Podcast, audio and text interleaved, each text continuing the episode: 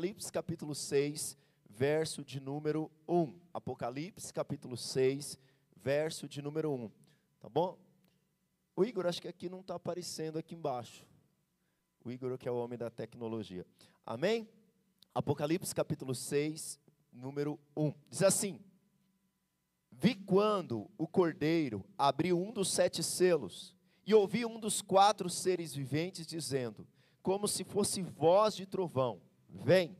Vi então, e eis um cavalo branco, e o seu cavaleiro com um arco, e lhe foi dada uma coroa, e ele saiu vencendo e para vencer. Quando, quando abriu o segundo selo, eu vi o segundo ser vivente dizendo: Vem, e saiu outro cavalo vermelho, e ao seu cavaleiro lhe foi dado tirar a paz da terra, para que os homens se matassem uns aos outros. Também lhe foi dado uma grande espada. Quando abriu o terceiro selo, ouvi o terceiro ser vivente dizendo: Vem. Então vi, eis um cavalo preto, e seu cavaleiro com uma balança na mão, e ouvi como que voz no meio dos quatro seres viventes dizendo: Uma medida de trigo por um denário, três medidas de cevado por um denário, e não danifiques o azeite e o vinho. Quando o cordeiro abriu o quarto selo, ouvi a voz do quarto ser vivente dizendo: Vem e, ele, e olhei, eis um cavalo amarelo, e seu cavaleiro, sendo chamado Morte, e o inferno o estava seguindo, e lhe foi dada autoridade sobre a, a quarta parte da terra para matar a espada, pela fome, com mortandade e por meio das feras da terra. Vamos orar? Feche seus olhos por um instante, baixe sua cabeça. Vamos pedir que o Espírito Santo fale ao nosso coração por meio dessa palavra. Amém? Pai, nós oramos pela tua palavra que é verdade, a tua palavra que é vida, a tua palavra que nos transforma, a tua palavra que nos muda, que nós sejamos tocados em nosso coração, consolados pela palavra da verdade, que nos transforma, que nos traz vida, Senhor. E que nós não venhamos mais sair daqui da mesma forma que entramos, em o nome de Jesus. Se você crê, diga amém. Irmãos, nós estamos numa série de mensagens em Apocalipse. E você que está chegando aqui hoje, ou você que está vindo na igreja daqui a pouco tempo, talvez você pode estar tá pensando, o pastor está pregando isso por causa das guerras que nós estamos tendo, por causa dos conflitos que nós estamos tendo. Mas na verdade, irmãos, nós já tínhamos começado essa série de, em Apocalipse há algum tempo. Nós já tínhamos começado essa série com os irmãos. E coincidiu que durante é, nós estávamos pregando essa série, várias guerras estouraram por aí, né? Então, várias guerras estouraram, e agora na internet você vê o tempo inteiro o pessoal falando dos sinais do Apocalipse, da volta de Jesus, mas eu quero te dizer que nós não começamos a pregar por causa disso, nós já estávamos nessa série de mensagem, e semana passada nós falamos, irmãos, sobre o trono, falamos sobre Deus que está assentado sobre o trono. É Deus que comanda a história. Existe uma sala do trono, existe uma sala de comando. Esse mundo não é um avião desgovernado, desgovernado sem piloto. Esse mundo não está desgovernado, é, é, digamos assim, de qualquer jeito, né, governado por forças cósmicas. Não, existe um Deus todo-poderoso que está na sala do trono e que conduz a história. Mas nós vimos semana passada, no capítulo 5, que o Cordeiro de Deus, aquele que é, é, morreu, mas ressuscitou, o Cordeiro de Deus, ele é digno de abrir os selos e ele é digno de conduzir a história. Nós vimos no capítulo 5 que foi procurado em toda a humanidade, desde Adão até o último profeta, foi procurado é, dentre todos os, no céu, entre os anjos, entre os arcanjos, entre os querubins e serafins, foi procurado alguém digno para abrir os selos da história, mas ninguém foi achado, ninguém podia nem olhar para ele, nem embaixo da terra havia alguém. Então João continua no céu, mas o Cordeiro de Deus, Cristo Jesus, aquele que morreu na cruz, mas ressuscitou, aquele que nunca pecou, mas levou o meu e o seu pecado, ele vai até o Pai. E ele pega o livro da história, o livro da redenção e toma na sua mão. E agora ele vai abrir os selos e vai ler esse livro. Glória a Deus. Então, o livro não era como esse. Era um rolo, como um pergaminho, era pergaminho ou papiro. Então você selava com selos de cera. Então você colocava ali esses selos. E quantos selos eram? Eram sete selos. Então toda vez agora que o selo fosse aberto, João tinha revelação de algo que ia acontecer na história, mas ainda não era revelação detalhada, aqui era apenas um vislumbre. Só que hoje eu não vou conseguir falar sobre os sete selos, vou falar sobre quatro selos. Então, agora você vai ver aquilo que Deus mostrou para João, o que deveria acontecer na história da humanidade. E eu queria que você abrisse seu coração, que você tivesse com seu coração aberto, porque você imagina João no céu? Jesus dando dois mil anos de spoiler para João, dizendo: João, durante a história vai acontecer isso e isso e aquilo. João, olha, eu sou aquele que tem um controle da história, então, João, eu quero te mostrar o que vai acontecer. E nós veremos agora, irmãos, o primeiro selo. Vamos lá? Capítulo 6, verso 1. Quem está aí diz amém? Você pode acompanhar aí na sua Bíblia ou aqui na tela, amém? Diz assim: Vi quando o cordeiro abriu um dos sete selos, e um dos quatro seres viventes, dizendo, como se fosse voz de trombeta, de trovão, perdão, imagina um trovão bem grande. Vi então, e eis um cavalo. Tem alguém aí? Qual que era a cor do primeiro cavalo? Amarelo? Branco. Amém. Então, e vi um cavalo? Amém. E o seu cavaleiro com o e lhe foi dado uma, e ele saiu vencendo e para. Então, qual era o primeiro selo? No primeiro selo foi revelado um cavalo de que cor? E o seu cavaleiro tinha o quê? Um arco. E ele saiu vencendo e para. Agora presta atenção, a escatologia, que é o estudo das coisas futuras, ela tem muitas interpretações. Então a primeira interpretação que os teólogos, alguns deles vão dar, e aqui eu queria chamar a sua atenção, homens de Deus, homens que eu respeito, homens que eu tenho grande consideração, eles vão dizer o seguinte: esse cavaleiro aqui do cavalo branco é Jesus. Por que, que eles dizem que é Jesus? Por causa de Apocalipse capítulo 19. Vai lá para Apocalipse capítulo 19, o verso 11. E eu queria que você aprendesse a interpretar a sua Bíblia. Tá bom? Então, Apocalipse capítulo 19, verso 11, está falando claramente de Jesus. Olha só. E vi o céu aberto, e eis um cavalo branco, o seu cavaleiro se chama o que, irmão? Se tem um fiel e verdadeiro, tem um falso, sim ou não? Sim, tem um falso. O, é, e julga pela e peleja com justiça. Dos seus olhos são como chamas de fogo, na sua cabeça há muitos diademas, tem um nome escrito que ninguém conhece senão ele. Está vestido com um manto tinto de sangue, e seu nome se chama o Verbo de. Está claro que está falando de Jesus aqui, sim ou não? Sim. E seguiam no exércitos que há no céu, montado em cavalos brancos, com vestiduras de linho finíssimo, branco e puro. Saía da sua boca uma espada afiada, para com ela ferir as nações, e ele mesmo as regerá com cetro de ferro, e pessoalmente pisa o lagar do vinho do, do furor da ira do Deus Todo-Poderoso. Tem no seu manto e na sua coxa o nome escrito: Rei dos Reis e Senhor dos. Agora, então, as pessoas, alguns dizem, então é Jesus, lá no capítulo 4. O cavaleiro do capítulo 4 tem uma espada? O seu arco tem uma flecha? Ele, porque veja bem, no capítulo, capítulo 4, capítulo 6, no capítulo 6, é o próprio Jesus que abre o selo e o cavaleiro é liberado, sim ou não? Mas no capítulo 19, quem desce é o próprio Jesus. Ah, então alguns teólogos dizem: não, não é Jesus, é o Evangelho. Então é o Evangelho que saiu para vencer. Mas irmãos, eu respeito demais esses irmãos. Você pode não concordar comigo, tá bom? Aqui você pode discordar, mas eu não creio que aqui é Jesus, e eu não creio que aqui é o Evangelho, e nem que aponte para Jesus. Por quê?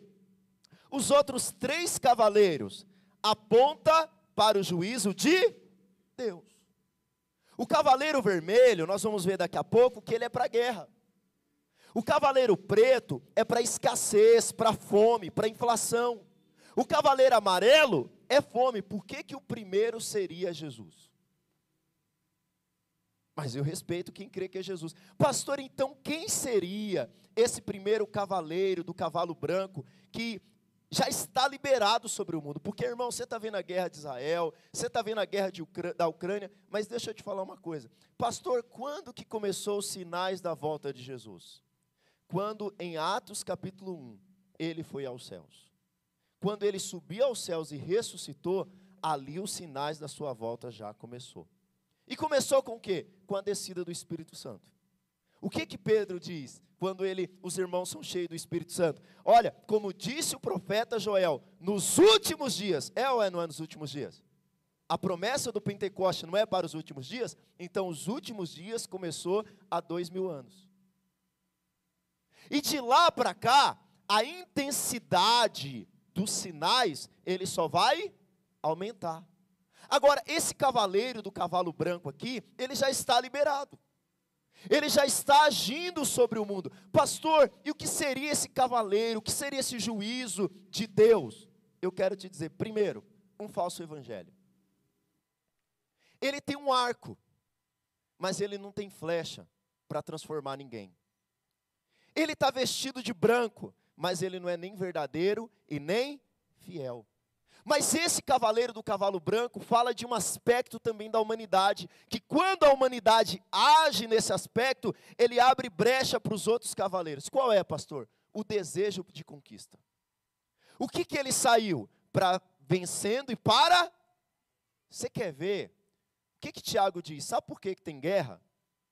Porque vocês querem, mas não pedem para Deus. E porque vocês querem e não têm, aí vocês matam, vocês roubam. Qual é a consequência da guerra? A, a guerra, a fome, a morte é consequência do quê? De um desejo desenfreado da humanidade em conquistar. Por que, que o meio ambiente está acabando? Você sabia que em 2050 a ONU disse que o nosso planeta, se nós continuarmos do jeito que está, o nosso planeta não sustenta a população que está sobre a Terra? O fim do mundo para a ONU já foi marcado. Então, 2050, no ritmo que nós estamos, não aguenta. Mas, pastor, por que, que não aguenta? Porque, irmãos, o desejo desenfreado por conquista, por sucesso, por ter, porque assim, não basta você ter um celular que funcione, que faz chamada, que é um bom celular, você tem que ter o seu último celular. E aí, quando acaba o último, quando lança o próximo, as pessoas já estão na fila da loja para conquistar mais. Não basta ter um carro na garagem, eu tenho que ter dois, três. Não basta eu ter uma, um, um, um, tênis, dois tênis, três tênis. Eu tenho que ser a centopeia, ter o guarda-roupa lotado. E aí, quando eu não tenho, o que, que eu faço? Eu faço guerra. Eu faço guerra com minha mulher, eu faço guerra com meu irmão, eu faço guerra. Então, esse essa ação desenfreada do ser humano de eu quero conquistar, eu quero lutar. Presta atenção, irmãos. Tem espaço na terra para todo mundo. Tem para todos. Mas por que, que a exploração? Por que, que as pessoas estão matando umas às outras? Porque elas querem ter, elas querem conquistar. Então, esse, esse, essa primeira ação do pecado humano. Essa é onde começa os desejos humanos. E eu quero te contar uma coisa: a igreja tem deixado esse espírito entrar. Pastor, como que a igreja tem deixado esse espírito entrar? Porque você nunca está feliz com o que você tem. Tem sua mulher, mas parece que a mulher do lado é mais bonita. Fala misericórdia. Tem seu marido, mas não está bom. Aí quando não tem, também não está bom. É ou não é? Tem lá seu trabalho, mas quando tem também não está bom. Então nós vivemos no nosso coração com esse espírito. Fala assim, está repreendido.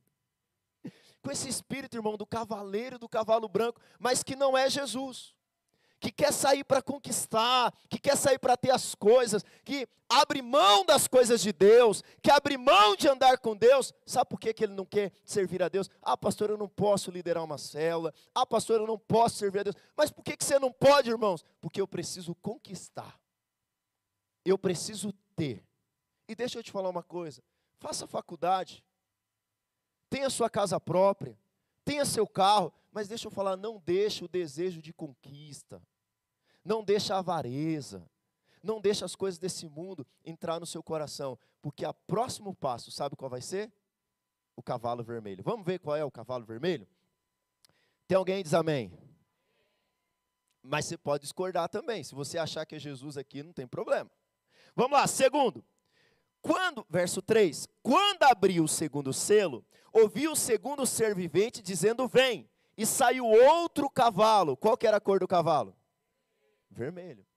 E ao seu cavaleiro lhe foi dado tirar a paz da para que os homens se matassem uns aos outros. Também lhe foi dado uma grande o segundo cavaleiro, ele está montado num cavalo vermelho flamejante. Esse vermelho flamejante é o mesmo vermelho da cor do dragão de Apocalipse capítulo 12, que tenta matar o povo de Deus, que tenta exterminar o povo de Deus. Talvez você fale assim, pastor, mas sempre teve guerra. Irmãos, mas nós nunca tivemos tantas guerras como nós temos hoje. Desde Caim e Abel, nós temos guerra. Desde Caim e Abel, com desejo da conquista, nós temos guerra. Mas presta atenção, como nós temos guerra no nosso tempo, nós nunca tivemos. Desde quando Jesus foi aos céus, até hoje, a humanidade ela está aumentando guerra sobre guerra. Desde a Primeira Guerra Mundial até hoje, milhões de pessoas têm morrido. E talvez você está ouvindo falar da guerra da Ucrânia, da guerra de Israel, mas eu queria te contar uma coisa. O Sudão está em guerra, o Brasil está em guerra, pastor não está em guerra, não, não está, irmãos? Quem comanda hoje a maioria da, dos lugares nesse país não é mais o governo oficial, são as facções. Hoje nós vivemos um espírito de violência. Hoje as pessoas elas se ma matam um aos outros por causa de 10 reais. É verdade ou não é? E às vezes tem gente que mata nem é por dinheiro, ele simplesmente, esse cavalo vermelho, presta atenção no verso 3. Verso 4: E saiu outro cavalo vermelho, e ao seu cavaleiro foi-lhe dado tirar o que da, da terra? A paz. Vou contar uma coisa para você: tem muita briga na sua casa? Cavaleiro do cavalo vermelho. Tem muita gritaria lá na sua casa? Vamos fazer uma oração forte hoje aqui. Ou você é o cavalo vermelho, misericórdia. Ou seja, o que, que ele fez? O que, que ele faz? Ele tira a paz da terra. Irmãos, as pessoas hoje, elas não têm paz. As pessoas elas vivem umas com as outras em inimizade. A Bíblia diz aqui então que foi dado para tirar a paz e para que matassem uns aos outros. Isso fala de uma guerra civil. Isso fala que ele tinha uma grande espada. Nunca morreu tantas pessoas em decorrência de guerras. Tantas pessoas foram mortas em decorrência de guerra. Pastor, então estamos na grande tribulação? Não. Porque depois que os selos forem abertos, ainda vêm as trombetas ainda. Mas deixa eu te falar uma coisa para você. Até esse cavaleiro do cavalo vermelho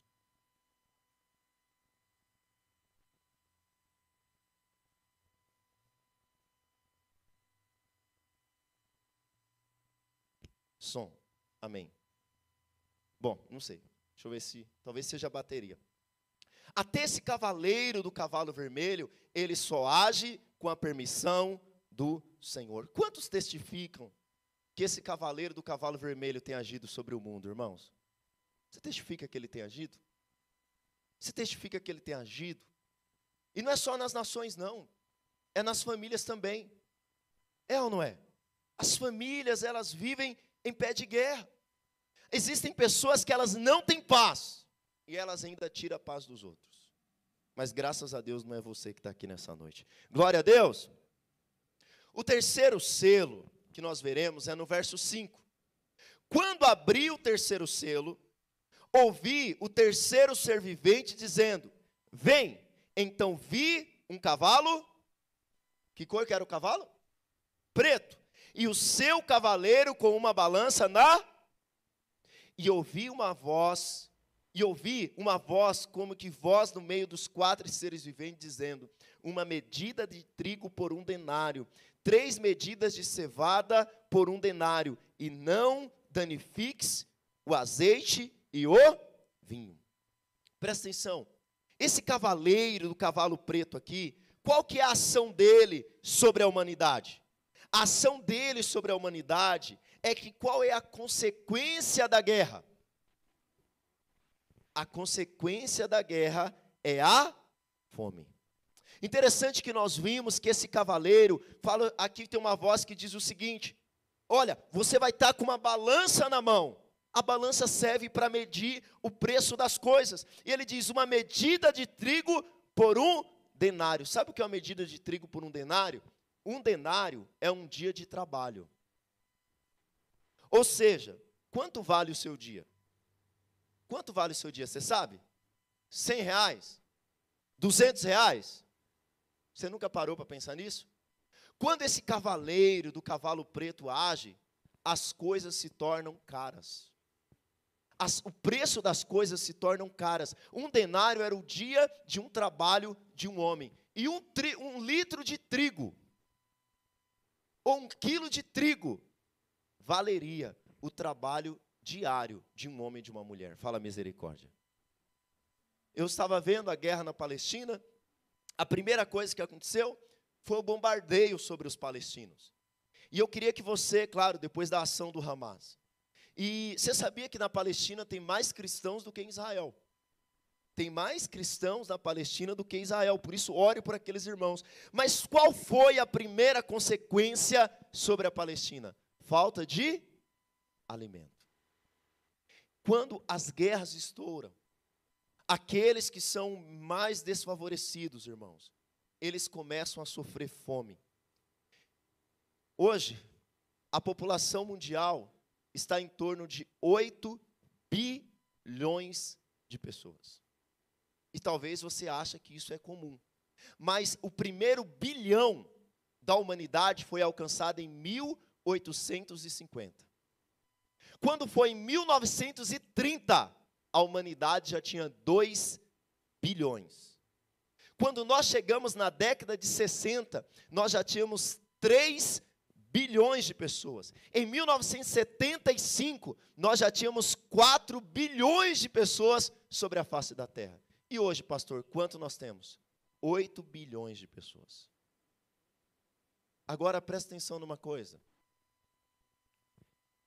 Enquanto o trigo e a cevada, que era comida, que era ração para animais, a cevada aqui era ração para animal, estava valendo o dia inteiro três medidas de cevada por um dia inteiro de trabalho, o vinho e o azeite não era danificado. Interessante que vinho e azeite aqui era só para gente rico.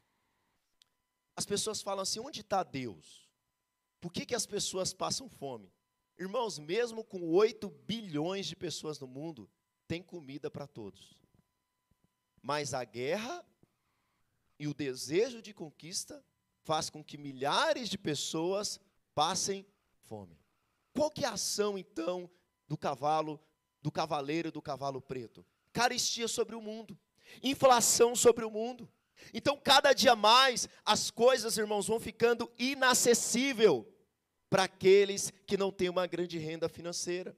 Então nós vemos a ação desse cavaleiro, nós olhamos ao nosso redor, nós olhamos para o mundo e nós temos acesso a coisas que os nossos pais não tinham. Mas quando nós vamos comprar, cada dia nós testificamos que as coisas estão mais caras. Quantos aqui, quando vão no mercado, testifica isso aqui? Nós testificamos isso. O quarto selo que nós vemos, quando o cordeiro, acompanha comigo o verso 7. Quando o cordeiro abriu o quarto selo, ouvi a voz do quarto ser vivente dizendo: Vem. E olhei, e eis um cavalo que cor, irmãos? Amarelo. E seu cavaleiro, sendo chamado, qual o nome dele? Você sabia que esse é o único cavaleiro que tinha nome? Qual era o nome dele? Morte. Quem que seguia ele? O inferno. o inferno o seguia. Agora eu queria chamar a sua atenção, porque no original grego aqui, esse cavaleiro, esse cavalo amarelo, é amarelo esverdeado. É um amarelo é, cor de é, é, clorofila, ou seja, cor de defunto, cor de morto. E o que, que é esse cavaleiro, pastor? Essa cor aqui é a cor da doença. Então, primeiro nós temos guerra. Depois nós temos, primeiro, perdão, nós temos o desejo de conquista. Depois nós temos o quê? Guerra. Depois nós temos fome. E em terceiro lugar, nós temos morte. Se você for olhar na vida de uma pessoa, esse é o caminho do pecado também. Cada dia mais a humanidade ela vai entrando nessa decadência. Mas se você quiser aplicar individualmente na vida de uma pessoa, ela quer conquistar, ela, ela quer, sabe, ter tudo. Então ela começa por esse primeiro desejo, mas depois ela começa a fazer guerra com todo mundo. Daqui a pouco ela começa a, a até mesmo passar necessidades, mas por fim vem a morte. A humanidade, irmãos, tem caminhado para esse lugar. Aqui a morte é tipificada como um espírito. E quem que o segue? O inferno. Porque presta atenção. A morte não é o final do ser humano.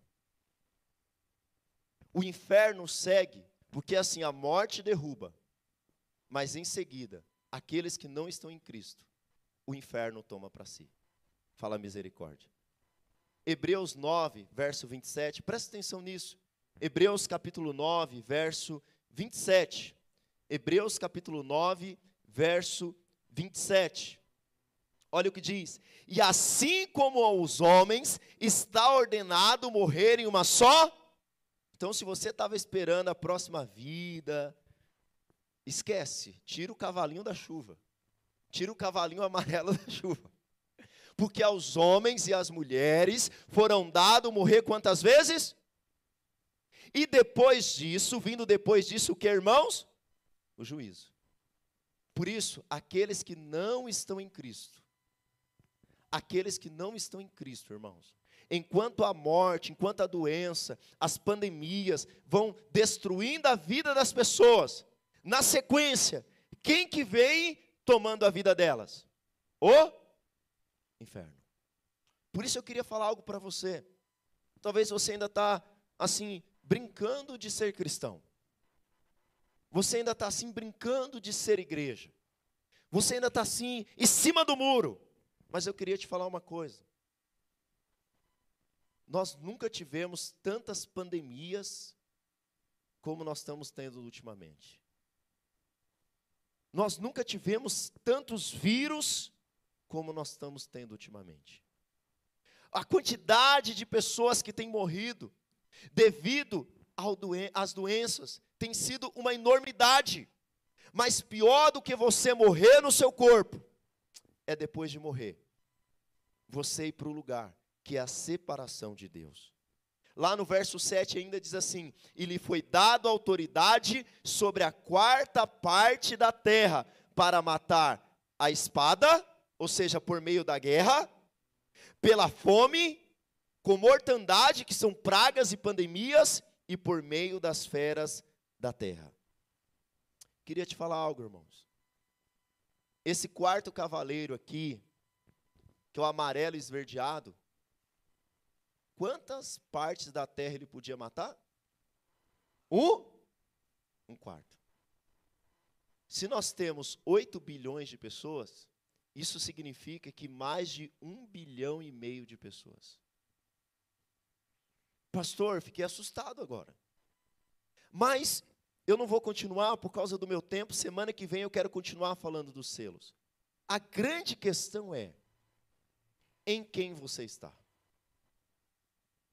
Porque até esses cavaleiros, esses quatro cavaleiros, né, aquele que traz o desejo de conquista, a qualquer preço, aquele que vem por meio da guerra, aquele que vem por meio da fome, da doença, das pandemias, da peste, da espada, até eles só agem com a permissão do Senhor. A Bíblia diz, disse o que para eles? Olha, vocês só têm poder sobre uma quarta parte da terra. A grande questão é, pastor, você quer colocar medo em mim? Não. A grande questão é em quem você está.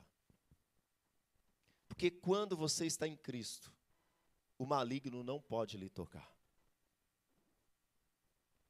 Lá em 1 João capítulo 5, verso 18, Edi. Coloca para mim 1 João capítulo 5. E eu queria que você prestasse atenção. Porque às vezes, irmãos, nós olhamos para essa vida. E às vezes nós deixamos essa vida passar, nós não levamos o evangelho a sério. Mas olha o que diz: Sabemos que todo aquele que é nascido de Deus não vive em ou seja, a prática do pecado não é uma coisa recorrente na sua vida. Você não vive pecando todo dia. O pecado na sua vida é como um acidente. Você não sai de casa falando que vai bater o carro. Pode acontecer mais um acidente. O cristão nascido de novo, ele entendeu.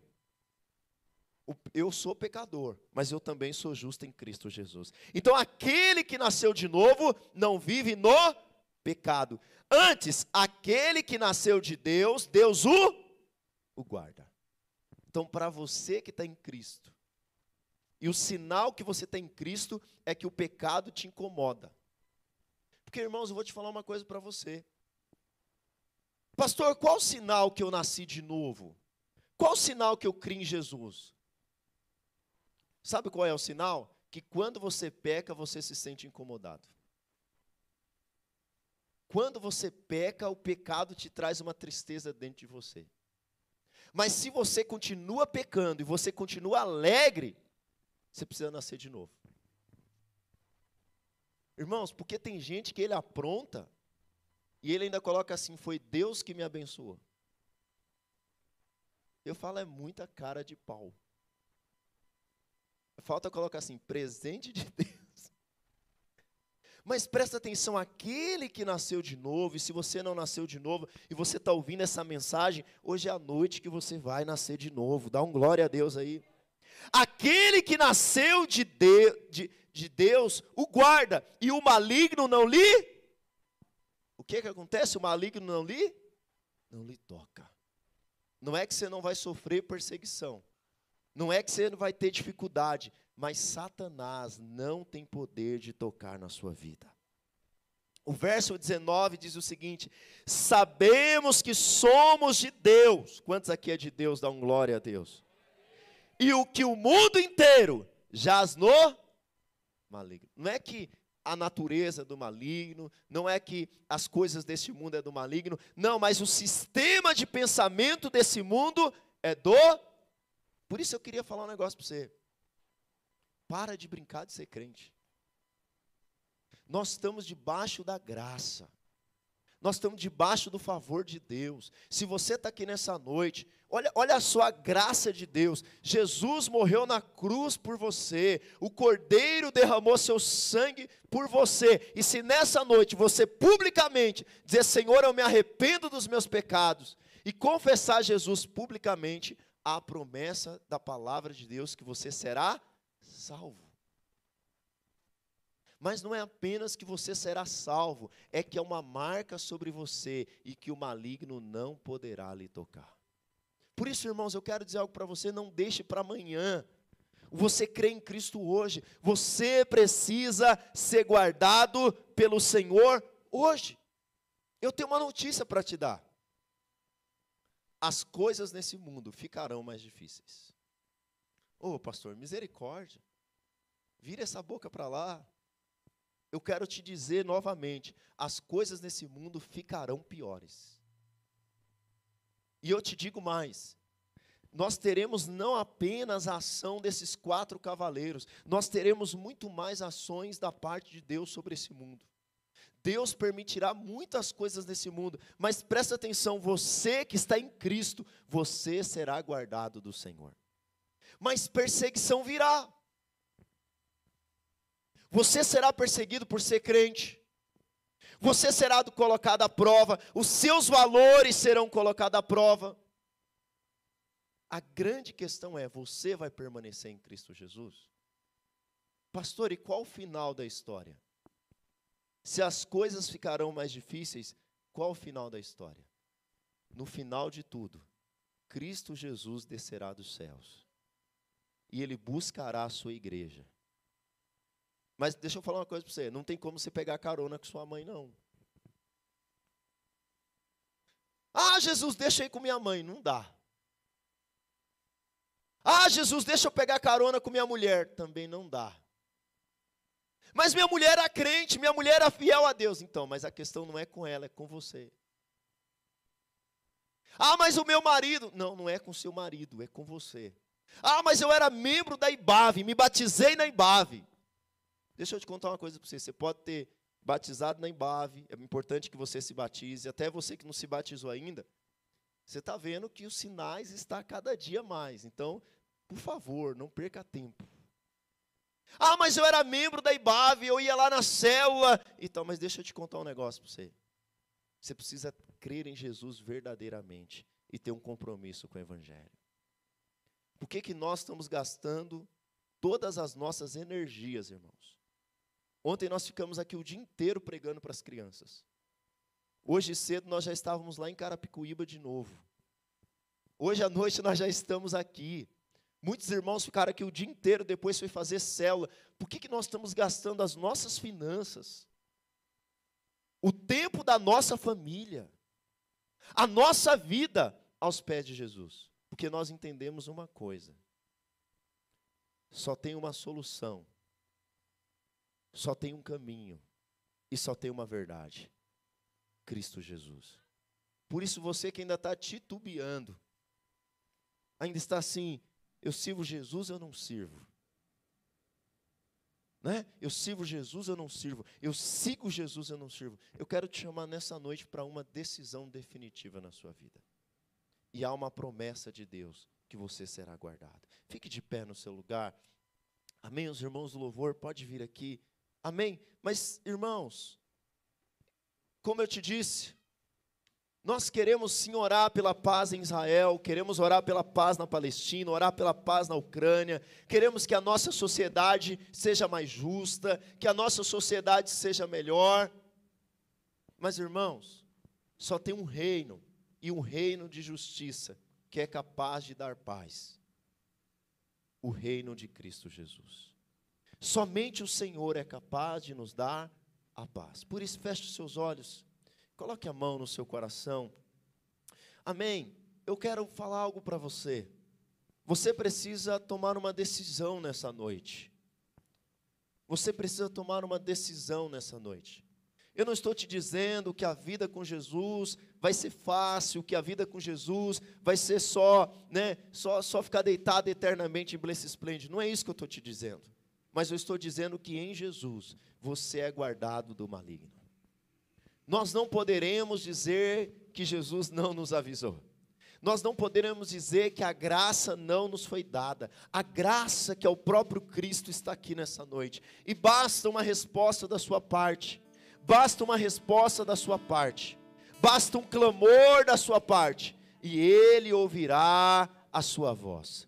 Basta um clamor da sua parte, e Ele ouvirá o seu clamor, e dos céus Ele virá e habitará em você. A Bíblia diz assim: se com a tua boca confessares Jesus como Senhor, e em teu coração creres que Deus ressuscitou dentre os mortos, será salvo. Porque com o coração se crê para a justiça e com a boca se confessa a respeito da salvação.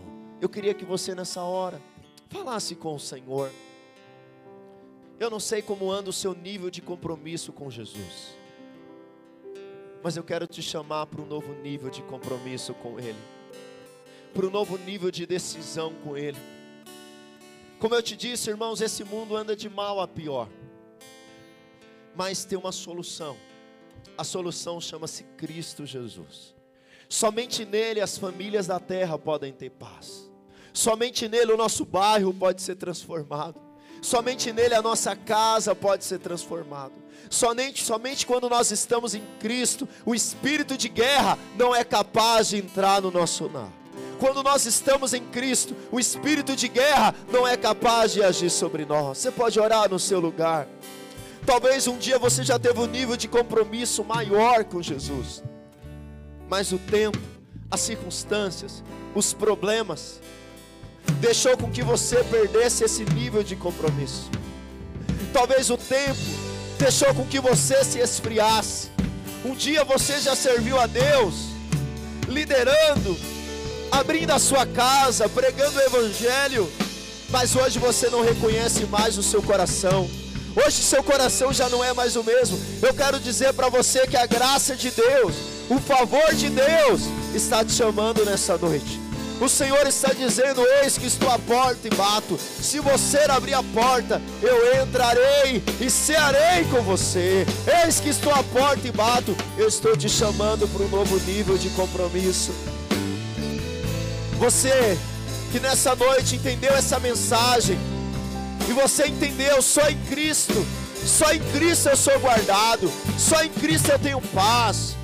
E você diz: Senhor, eu quero ir para um nível maior de compromisso.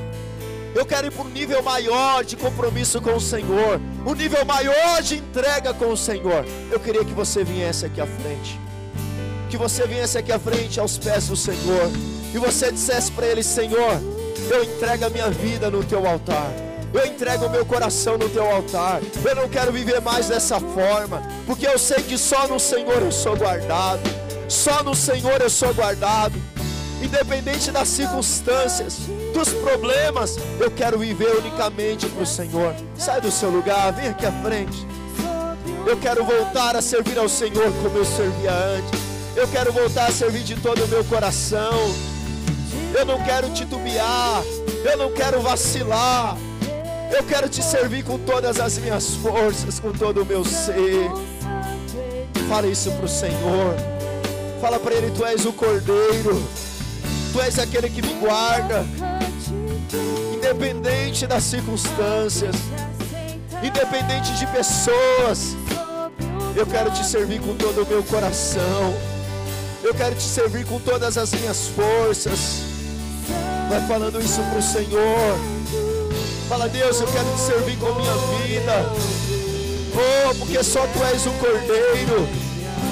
Eu quero me entregar completamente a Ti. Eu queria que algumas pessoas viessem orar por esses irmãos. Ore por eles agora. Porque só em Cristo há solução. Só em Cristo há vida. Oh, você que é jovem, entrega a sua vida a Jesus. Você que seus dias já são avançados, entrega a sua vida a Jesus. Só em Jesus nós temos a solução. Só em Jesus nós temos a vida.